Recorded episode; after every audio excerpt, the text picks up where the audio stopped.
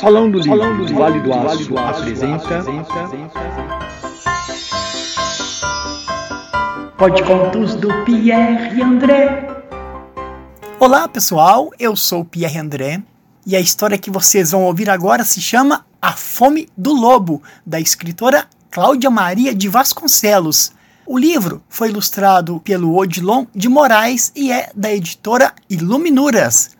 Quem vai contar para vocês esta história é o Paulo Fernandes. Naquela manhã, o lobo acordou com fome, com muita fome. Espreguiçou-se e saiu pela floresta determinado a devorar o primeiro que aparecesse na sua frente. Na mesma manhã, o ratinho acordou contente, muito contente. Coçou a barriga e saiu para brincar ao sol. Ele rolava na relva, de cá para lá, como uma bolinha.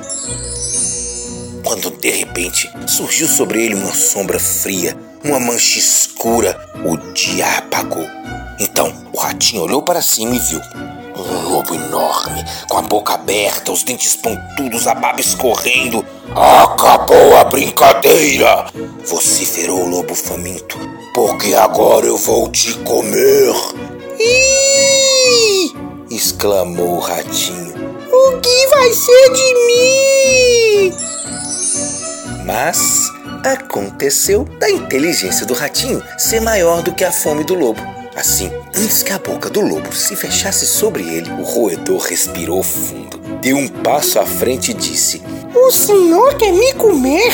Eu? Mas eu sou tão magrinho, não dou nem para o aperitivo. Se me comer, vai continuar com fome. É, por que, que o senhor não procura um bicho maior para saciar o seu enorme apetite? O lobo fechou a boca, engoliu a baba, pensou que o ratinho tinha razão e seguiu pela floresta, pouco contrariado e muito faminto. Na mesma manhã, o porco-espinho acordou bem disposto, muito bem disposto. Ouriçou os espinhos e foi passear sob o sol à procura de amigos. Uh, uh, ele chamava para um lado. Uh, uh, ele chamava para o outro. E assim procedia, quando de repente surgiu sobre ele uma sombra fria, uma mancha escura. O dia apagou. Então o porco espinho olhou para cima e viu aquele lobo enorme, com a boca aberta, os dentes pontudos, a barba escorrendo. Ui, ui, gemeu o porco espinho. Acabou a brincadeira! vociferou o lobo, porque agora eu vou te comer. Mas aconteceu da inteligência do porco espinho ser maior do que a fome do lobo. E antes que a boca do lobo se fechasse sobre ele, o porco espinho respirou fundo, se eriçou todo e falou: O senhor quer me comer? Eu? Mas eu sou todo espinhudo. Não sou bom para o repasto. Se me comer, vai espetar a boca. Vai machucar a língua. Por que o senhor não procura um bicho mais macio para saciar o seu apetite?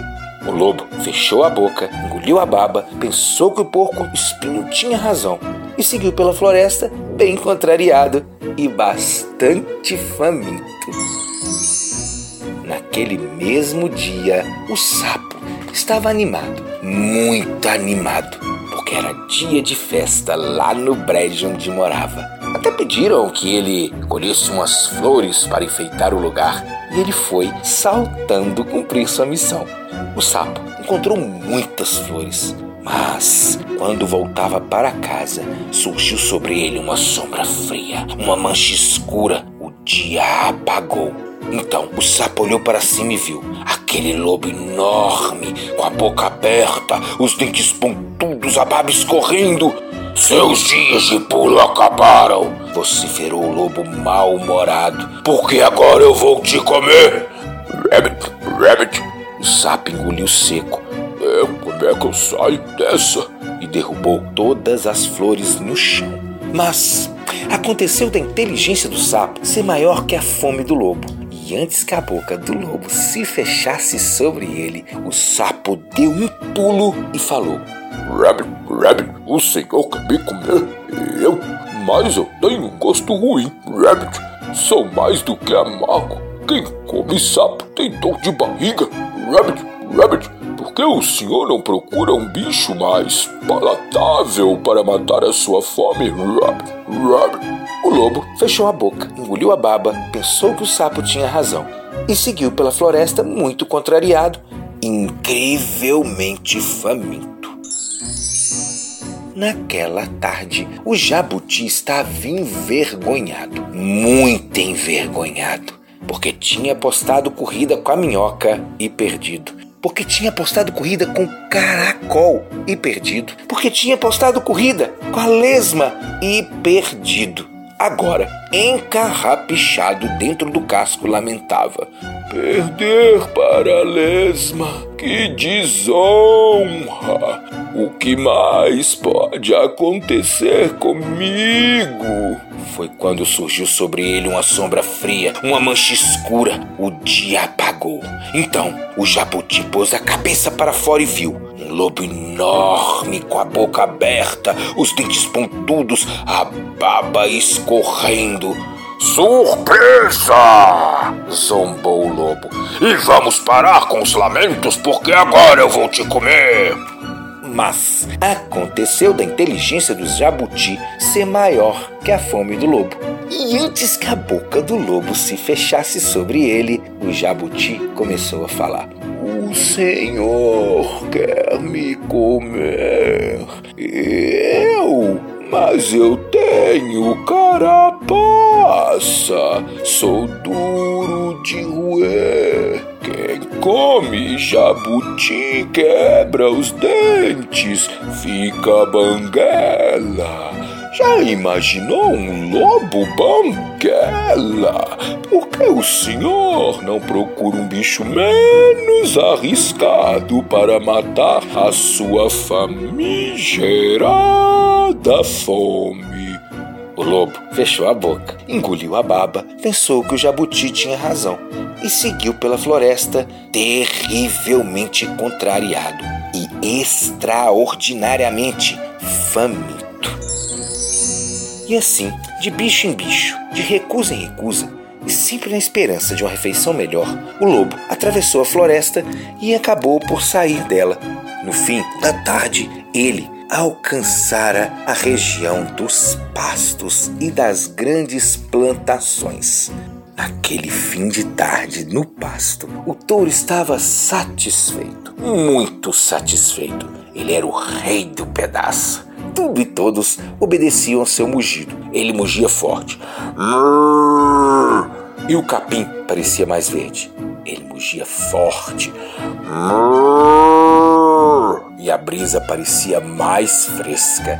Ele mugia mais forte.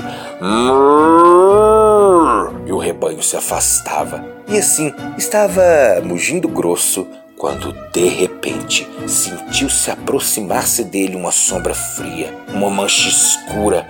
O dia apagou.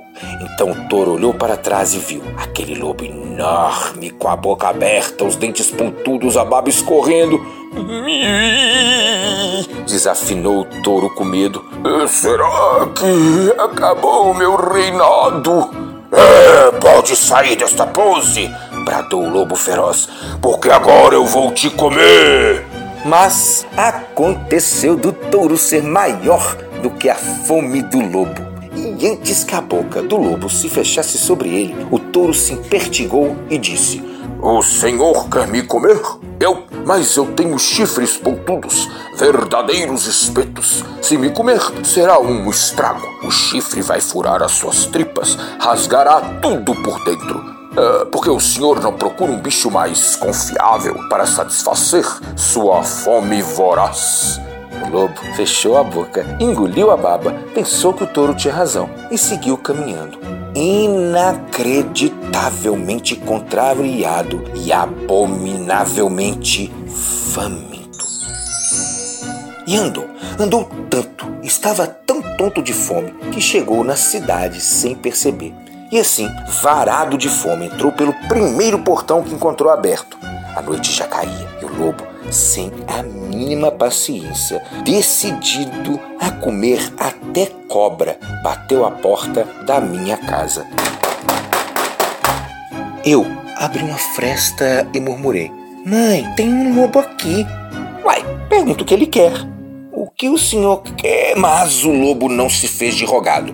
Tratou de empurrar a porta e todos puderam ver aquele enorme bicho, com a boca aberta, os dentes pontudos, a barba escorrendo. Acabou a festa! Você virou o lobo sem dó, porque agora eu vou jantar todo mundo. Mas antes que a boca do lobo se fechasse sobre a minha família, a minha avó se adiantou e disse: Jantar todo mundo? Ô menino, não diga a bobagem. Se está com fome, senta aqui à nossa mesa. Vem, põe o guardanapo no colo. Segura esse garfo direito, filho. E por favor, abre a boquinha. Mais, mais isso. Ai, que amor. E agora você vai saborear a melhor macarronada do mundo. Lobo comeu e pediu bis. Não sabia como agradecer e se desculpou por seus modos.